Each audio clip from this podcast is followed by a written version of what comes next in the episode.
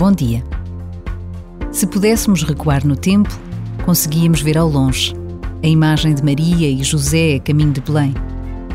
Naquele tempo era natural que Maria, já no final da sua gravidez, fosse montada num pequeno burro.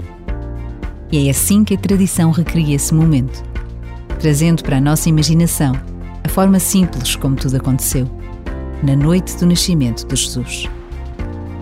Por vezes, basta a pausa de um minuto para visitarmos com o coração a verdade do Natal, o nascimento tão humilde do Filho de Deus.